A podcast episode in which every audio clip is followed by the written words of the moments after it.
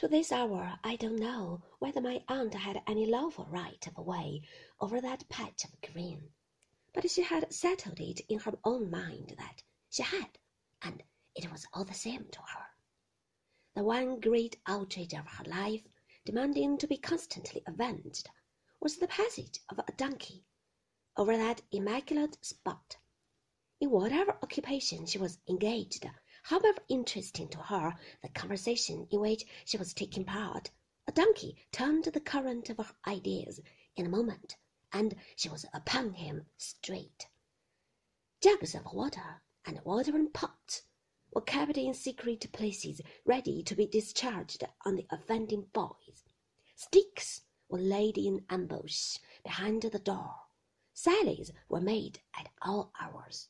An incessant war prevailed Perhaps this was an agreeable excitement to the donkey boys, or perhaps the most sagacious of the donkeys, understanding how the case stood, persisted with constitutional obstinacy in coming that way.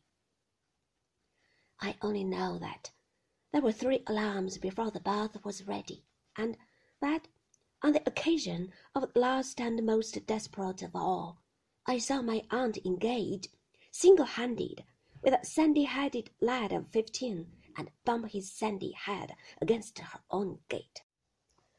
Before he seemed to comprehend what was the matter, these interruptions were the more ridiculous to me because she was giving me broth out of a tablespoon at the time, having firmly persuaded herself that I was actually starving and must receive nourishment at first in very small quantities, and while my mouth was yet open to receive the spoon, she would put it back into the basin, cry, Janet, donkeys, and go out to the assault.